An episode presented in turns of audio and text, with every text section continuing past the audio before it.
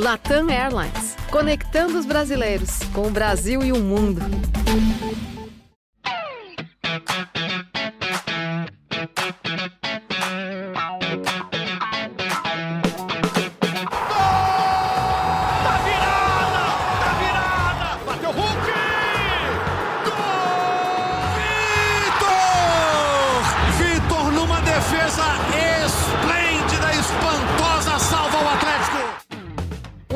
Massa do Galo, um abraço a todos os nossos ouvintes. Estamos começando mais uma edição do GE Atlético.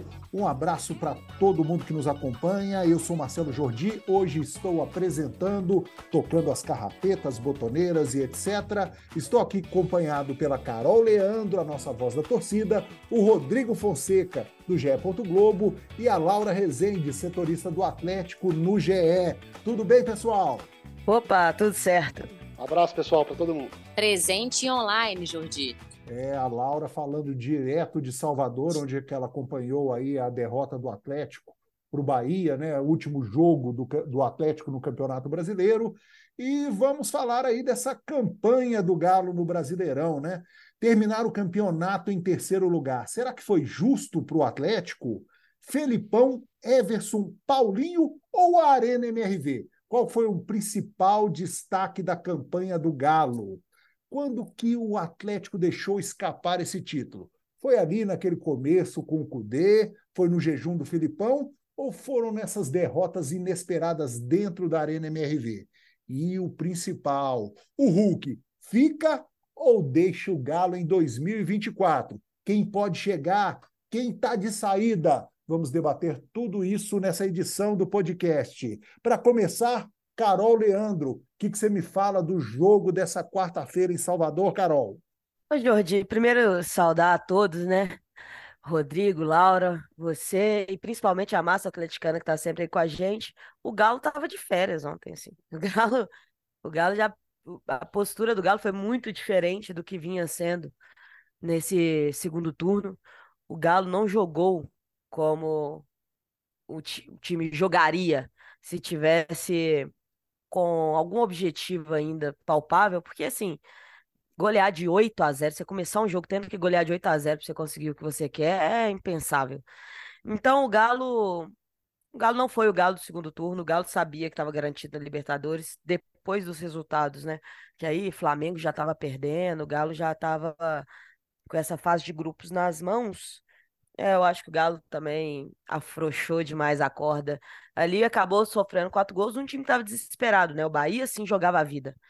E, e por isso o, o Galo acabou não equiparando eles em vontade, principalmente em vontade. Apesar de os quatro gols, o Everson ainda fez algumas boas defesas, uma defesa daquelas impressionantes. E foi um golaço o gol do Paulinho, né? Então ficou do jogo de ontem, para mim, é o Paulinho carimbando como artilheiro do campeonato.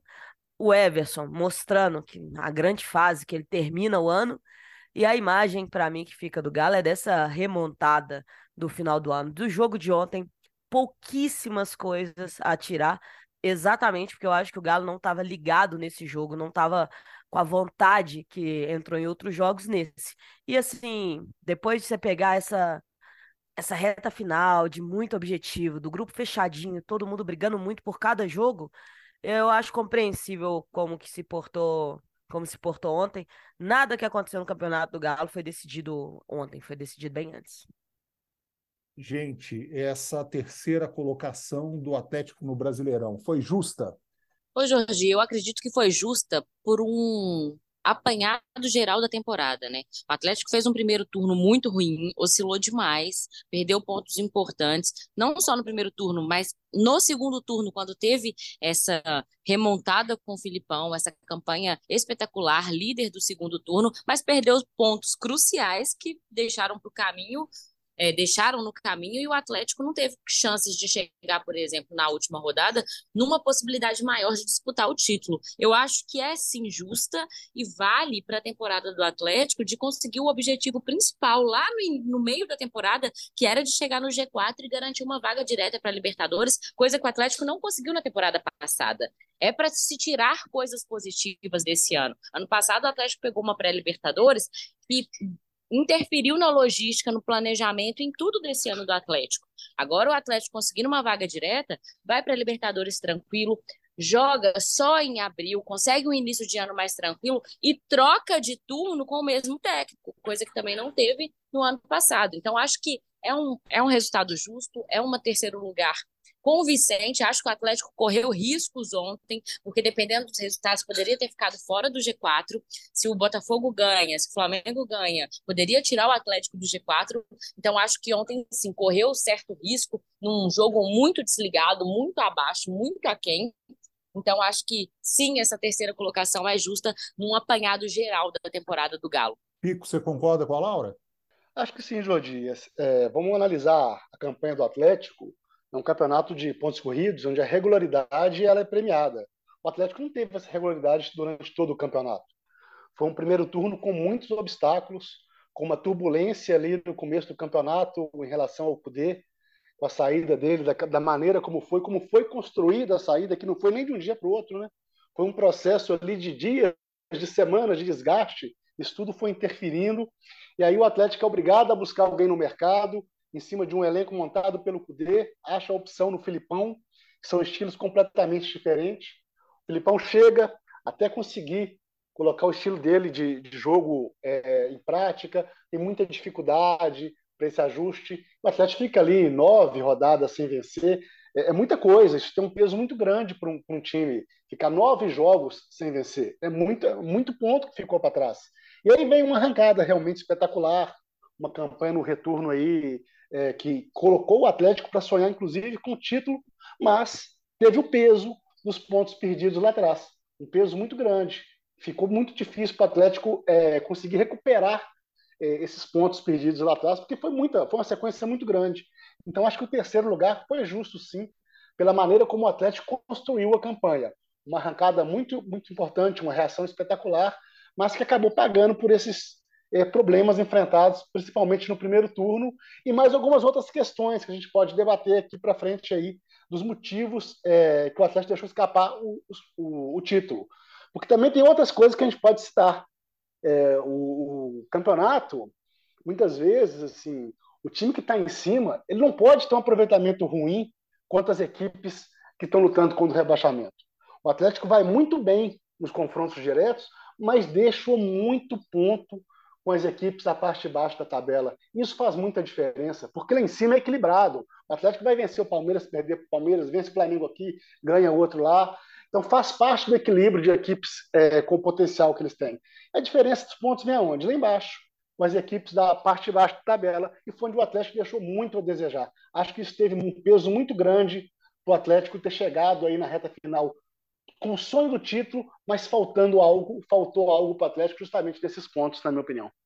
Carol, já entrando nesse assunto onde que o Galo derrapou no Brasileirão, o que, que você acha? Foi lá atrás com o Cudê, foi naquele jejum do Filipão, essas derrotas aí, né? É, algumas delas na arena para essa turma aí que estava brigando contra o Z4, né? O caso até do Bahia. Onde que foi o tropeço do Galo? Eu concordo muito com o que o, que o Rodrigo falou a respeito de você ter que regular contra os adversários que são claramente pior que você.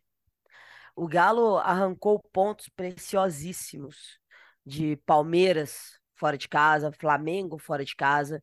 Esses pontos, eles eram para ser o fiel da balança, né? Para pesar para o nosso lado. Era para agora a gente estava falando de campeonato brasileiro e olhando para trás falar assim, não, mas o determinante para o Palmeiras perder o título foi perder para o Galo em casa, por exemplo. Só que a diferença, para mim, tá na regularidade também, como o Rodrigo falou. O Galo já é, trouxe né, o ranking lá de aproveitamento do primeiro e do segundo turno. O Galo foi o time que mais cresceu. Os outros times que chegaram ali com o Galo no G4 variavam pouco. Foram melhores no segundo turno, mas assim, 5%, um pouquinho a mais. O Galo não, o Galo foi muito melhor. E ele só chegou lá em cima por causa disso. O Galo nunca esteve brigando por esse título ao longo do campeonato inteiro. Porque num campeonato de pontos corridos, quando você fica 10 jogos sem vencer, você acaba abrindo mão das suas disputas no campeonato. Só que esse campeonato foi tão maluco que acabou que com algumas derrapadas aí, voltou a emoção para o campeonato. E eu só não acho que é o confronto direto contra os, os rebaixados que definiu, porque o Flamengo perdeu pontos em casa para os rebaixados, o Palmeiras perdeu pontos em casa para o rebaixado, porque essas coisas acontecem no Campeonato Brasileiro. Agora, o que não acontece é o time campeão perder 10 rodadas seguidas. A gente viu aí a reta final do Botafogo, como que foi cruel para eles na tabela. A mesma coisa com o Galo. Só que o com o Galo, o Galo fez isso no final do primeiro turno. Então deu tempo de recuperar. O Botafogo chegou numa situação de estar tá tão abalado que não conseguia mais voltar. Então o Galo, para mim, perdeu esse campeonato porque não soube ser regular. Dez jogos seguidos sem vencer é um número muito, muito difícil Ô, Carol, você não pagar por ele no final do campeonato.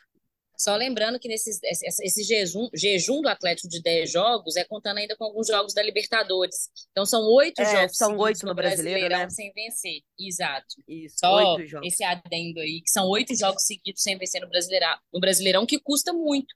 E, e faz parte de uma mudança de trabalho, como a gente já falou na temporada. O estilo do Cudê era diferente. O Filipão chegou, ele precisou adaptar um elenco que não foi ele que montou. Ele, de fato, a gente fala que ele herdou, né, esse elenco. E acho que os jogadores demoraram um pouco para entender o que o Filipão queria, o estilo que ele queria, e aí isso custou muito caro para o Atlético na temporada. É, e vai acontecer esses deslizes pequenos, como perder um jogo em casa contra alguém que você não estava imaginando perder, vai acontecer nos campeonatos. E mesmo assim, os times podem conseguir seus objetivos. O que não pode acontecer no campeonato é você ficar uma sequência dessa de oito jogos sem vencer, achando que não vai pagar por ela mais tarde. Uma Eu hora acho, Carol, paga. é, desculpa te interromper, assim, só acho que Vai. assim, realmente faz parte perder para os times de da parte de baixo da tabela, só que eu acho que o Atlético perdeu um pouquinho a mais do que estaria na conta. Foram Com certeza. muito, foram muitos Perdeu os dois jogos do Vasco, gente. é, os Perdeu, dois do empatou com Vasco, a América. perdeu pontos para praticamente todos os times da parte de baixo. Então acho que foi passou um pouquinho da conta, mas com certeza a, a sequência de, de oito jogos somente no Brasileiro sem vencer tem um peso gigantesco. Realmente um time para ser campeão ficar oito partidas é, sem vitória é, é complicado, é difícil. Espera só um instante que a gente já volta. O Mercado Livre chegou chegando no Big Brother Brasil 2024. Fez o seu pedido? A gente faz a entrega mais rápida do Brasil. Assinou Meli Mais? Tudo fica ainda melhor. Você pode ter ainda mais frete grátis. E tudo isso em milhares de produtos. Chega chegando agora mesmo no app. Felipão, Everson, Paulinho ou Arena MRV? Laura, qual foi o principal destaque do Galo no Brasileirão? Ô, Jordi, é difícil falar, mas eu acho que é, nesse segundo turno foi, foram todos esses destaques que você disse. Mas para mim, Paulinho, é, que se reinventou depois da eliminação é, para o Palmeiras. Acho que aquele gol que ele perdeu no Allianz Parque, no, no jogo de volta, fez ele mudar um pouquinho e, e ter mais garra, mais força, mais raça para conseguir o que ele queria, porque ele faz um segundo turno espetacular ar- termina artilheiro do Brasileirão com 20 gols, inclusive uma marca importante para o clube. Ele passa alguns ídolos do clube, como o próprio Hulk em 2021, que fez 19 gols, Tardelli em 2009, que fez 19 gols. Então, acho que é, Paulinho, para mim, é o destaque do Atlético, que mudou um pouquinho esse segundo turno com gols decisivos que garantiram os três pontos do Atlético em muitos jogos desse segundo turno. Rodrigo, quem foi o principal? Qual foi o principal destaque do Galo? É, são alguns fatores que a gente tem que levantar, mas sem dúvida o Paulinho está encabeçando essa lista por, pelos gols, pelas atuações, pela regularidade dele. Não foram gols isolados, não. O Paulinho teve muita regularidade no campeonato. É, mas, assim, acho que o Hulk também, apesar de tudo, merece destaque, porque formou uma dupla com o Paulinho ali muito entrosada nesse segundo turno. O, o Filipão é aquela coisa, né? Você pode não gostar muito do, do, do estilo de jogo, você pode questionar alguma coisa, mas o Filipão monta equipes competitivas, equipes que vão ser eficientes, que muitas vezes você vai questionar alguma coisa, mas consegue o resultado. Então, o Filipão também tem o destaque por isso, por ter conseguido remontar esse time e ter feito dele competitivo. Muito em cima os resultados das atuações do Paulinho e do Hulk, é verdade. Muitos jogos o Atlético com muita dificuldade e essa dupla de ataque foi lá e resolveu. Destaque para o Everson também. O Atlético tem a melhor defesa, o Filipão conseguiu montar um sistema ali, mas muitas vezes a bola passava ali da, daquele bloqueio ali do paredão e o Everson é que salvava o Atlético. A Arena MRV veio para ser uma novidade para o Atlético. O Atlético vai ser muito forte lá, já deu para perceber. É, o time vai ter que pensar a questão do gramado, porque foi um assunto aí da, de praticamente todo o semestre, quase todos os jogos. Então, vamos ver como é que vai ficar essa situação do gramado da Arena MRV para 2023, 2024. Tudo indica que vão optar pelo sintético. E tem tudo para o Atlético fazer dali realmente um caldeirão, estádio, torcida próxima e tudo. A sensação de identidade que passa para o torcedor, para o time, vai ser importante. Mas eu colocaria realmente o Paulinho encabeçando a lista de destaques do Atlético. Carol, sua opinião. Para mim, a Arena MRV, Jordi, pelo simples fato de que foi foi nela que o Paulinho se tornou esse monstro de fazer gols, o, o, rei da arena. A partir desse momento que a, na arena o Paulinho recupera a, a, confiança, a Laura falou da retomada que foi pós-Libertadores, mas essa retomada passou por, por um simples objetivo do Paulinho. Desde quando ele chegou, ele deixou claro o meu objetivo é fazer o primeiro gol da Arena MRV. Ele foi lá e fez. E nesse momento teve uma virada de chave para ele.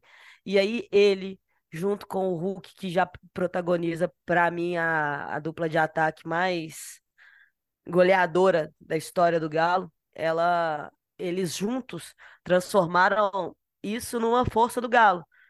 O Filipão, eu tenho que me render demais, porque eu, eu critiquei muito o Filipão desde o início do trabalho dele até porque o dia que um treinador ficar oito jogos sem vencer pelo língua, meu time, Carol. Tô demais da conta. Sabe por quê? O dia, que, o dia que o cara perdeu um gol, igual o Paulinho perdeu, eu não ficar, eu não ficar chateada. O dia que o Filipão ficar oito jogos sem vencer com o Galo e eu não ficar chateada, é, é loucura, né? Eu sou torcedora, então assim, eu quero, eu quero meu time bem. Então, por esses motivos, eu acho que foi uma retomada do Galo. Só que essa retomada passou por esse objetivo do Paulinho alcançado através da Arena MRV. E a Arena MRV, para mim, é a nossa, é a nossa grande força para o próximo ano. Lá dentro vai ficar cada vez mais complicado de vencer o Galo. Ainda estamos em processo de adaptação, todo mundo, tanto a torcida com a Arena, quanto os jogadores, quanto a, a, rotina toda nossa vai voltar ao redor dela. E eu acho que ela vai ser a nossa, a nossa grande força, principalmente pensando numa Libertadores do ano que vem. E a Maris que vem pro bem, né? O gol do Paulinho, é óbvio que a gente preferia que ele tivesse feito esse gol, mas não fazendo, ele acabou transformando o Galo numa força depois disso, porque passou pela retomada dele. Então, e eu também não acho que o Galo ia ter vida longa na Libertadores pela forma que vinha jogando naquele momento. Então, por causa disso, eu acho que, é, que a Arena foi determinante, até para a gente recuperar o jogador que, para mim, não foi só o melhor jogador do Galo no ano, não. Ele, para mim, é o craque do Brasileirão. E o Paulinho é, resgatou esse resgatou esse time e ele e o Hulk ainda vão nos dar muitas alegrias. Eu estou muito confiante no 2024 do Galo, passando principalmente por essa dupla já entrando no assunto Hulk, a pergunta que não quer calar e está tirando o sono da massa atleticana. Hulk fica ou deixa o clube em 2024? Só tem uma pessoa que pode responder isso hoje e acabar, e acabar com o assunto. Pode vir presidente do Atlético, dirigente, quem for, falar que tem contrato, que o Hulk até hoje não procurou, mas o Hulk, depois da entrevista coletiva que ele deu na Cidade do Galo, deixou uma interrogação no ar. E apenas uma pessoa pode acabar com essa interrogação e, e baixar a poeira. O dirigente vem, chega, dá aquela calmada e tudo, mas enquanto o Hulk não chegar e esclarecer, falar o que realmente ele pensa, vai ficar essa interrogação. Acho que ele não deve sair. É, o Atlético disse que ele não, nunca procurou o clube para falar de desejo de, de saída, de proposta, que até hoje não teve isso.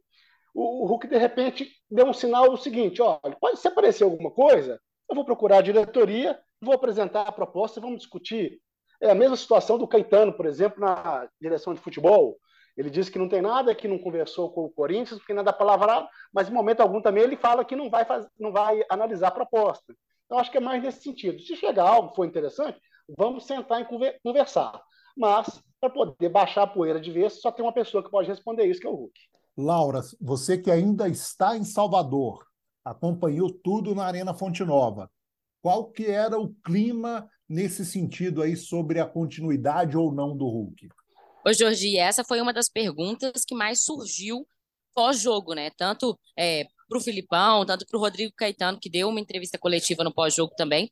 E é isso que o Rodrigo falou. O Caetano disse que é, não chegou proposta, que o Hulk não desejou, manife não manifestou desejo de sair, mas a gente sabe que terminando uma temporada, o mercado se aquece. Foi isso que o Caetano falou. Ele falou assim: a gente sabe que o mercado é dinâmico. O que eu posso falar hoje é que não tem proposta, que o Hulk tem contrato, que a gente deseja ficar com ele, assim como o meu contrato com o Atlético, né? Eu acho que a questão de terminar a temporada e aí sim o mercado começar a se aquecer com propostas, com sondagens, isso vai, de certa forma, é, o Hulk, por ser um jogador como é, de fazer 30 gols no ano mais uma vez, com números exemplares, assim, desperta interesse de grandes clubes no mundo inteiro. Então, acho que é, a entrevista que ele deu essa semana, mais uma vez, coloca uma pulguinha atrás da orelha do torcedor, e aí na zona mista ontem, que novamente poderíamos ter perguntado para ele. O Hulk, mais uma vez, não parou para falar com a imprensa, foi um dos jogadores que passou direto,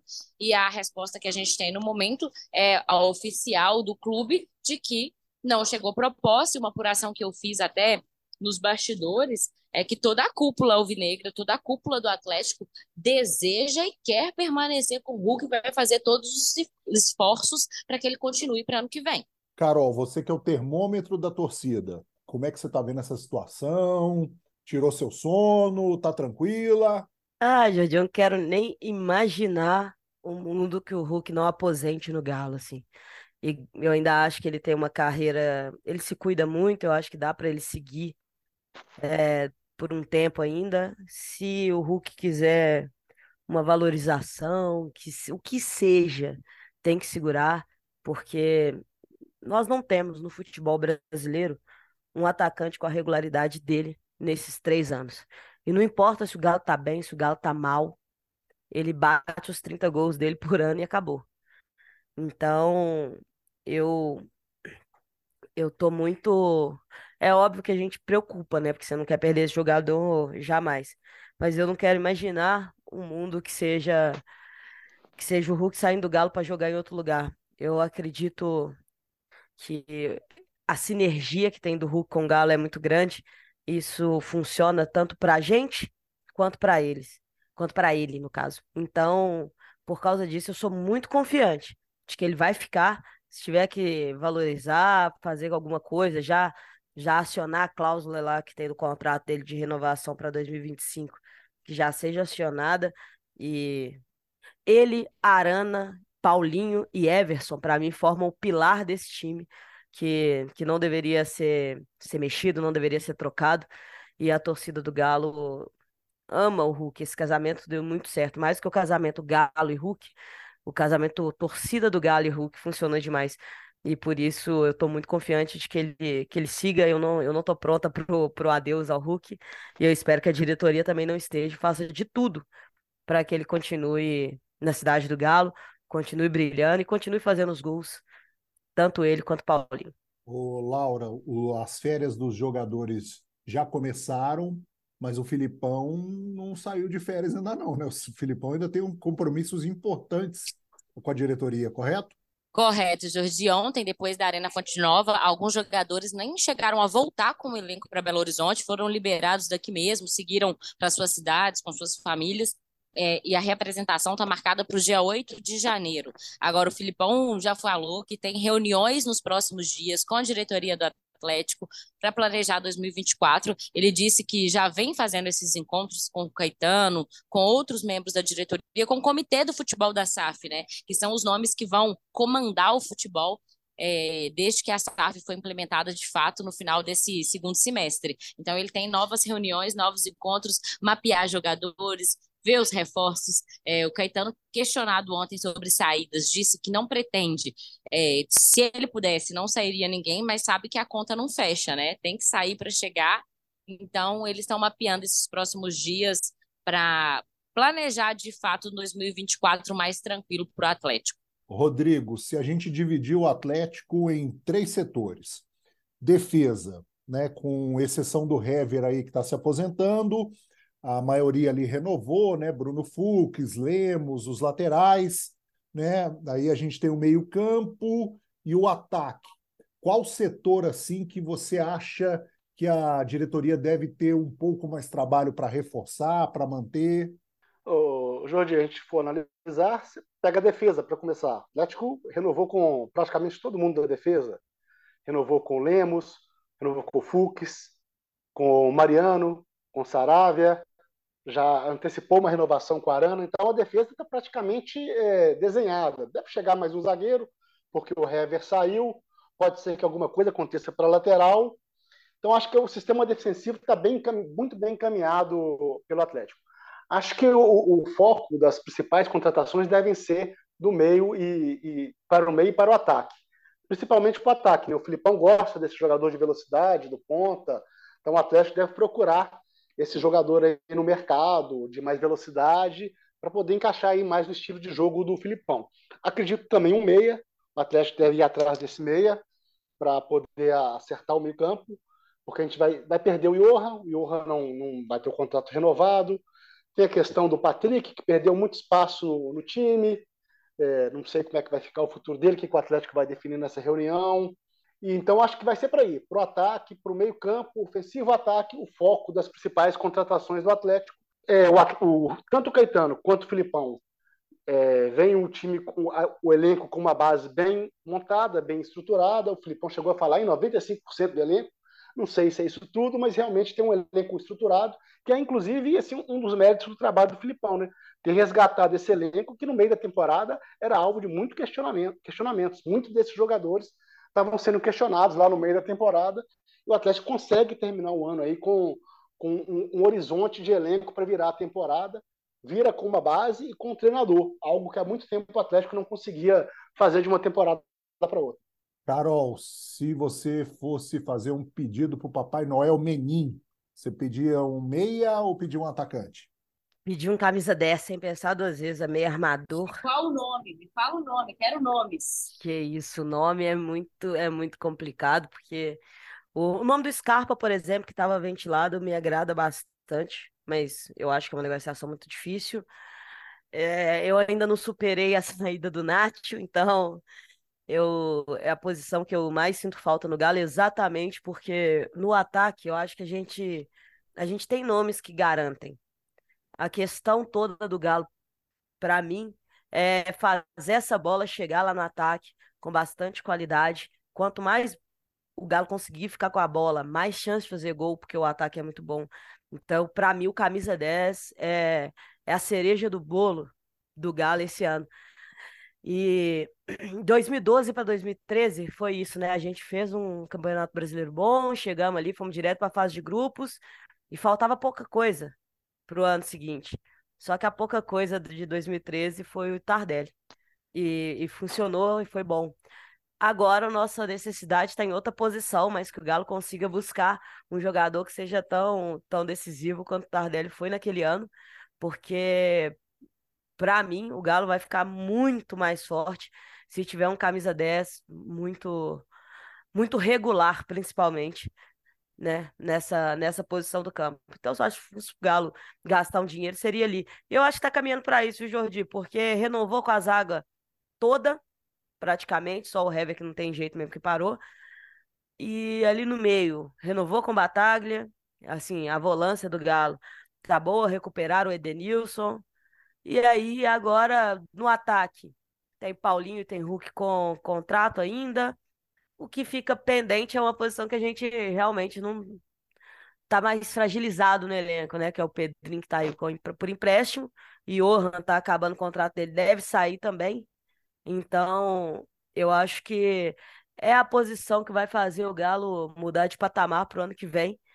E agora é confiar tanto no, na grana, né, da SAF, quanto no trabalho do, do Caetano, que vem fazendo algumas contratações que não tem um gasto tão alto inicialmente e, e dão retorno. Então, que ele consiga achar mais um desses aí para a gente ter um time ainda mais forte no ano que vem.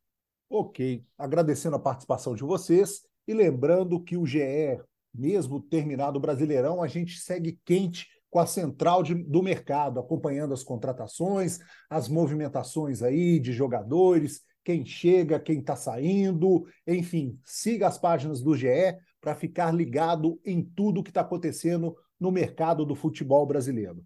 Agradecendo a participação do Rodrigo Fonseca, da Laura Rezende, da Carol Leandro, e a gente volta na semana que vem com mais uma edição do GE Atlético.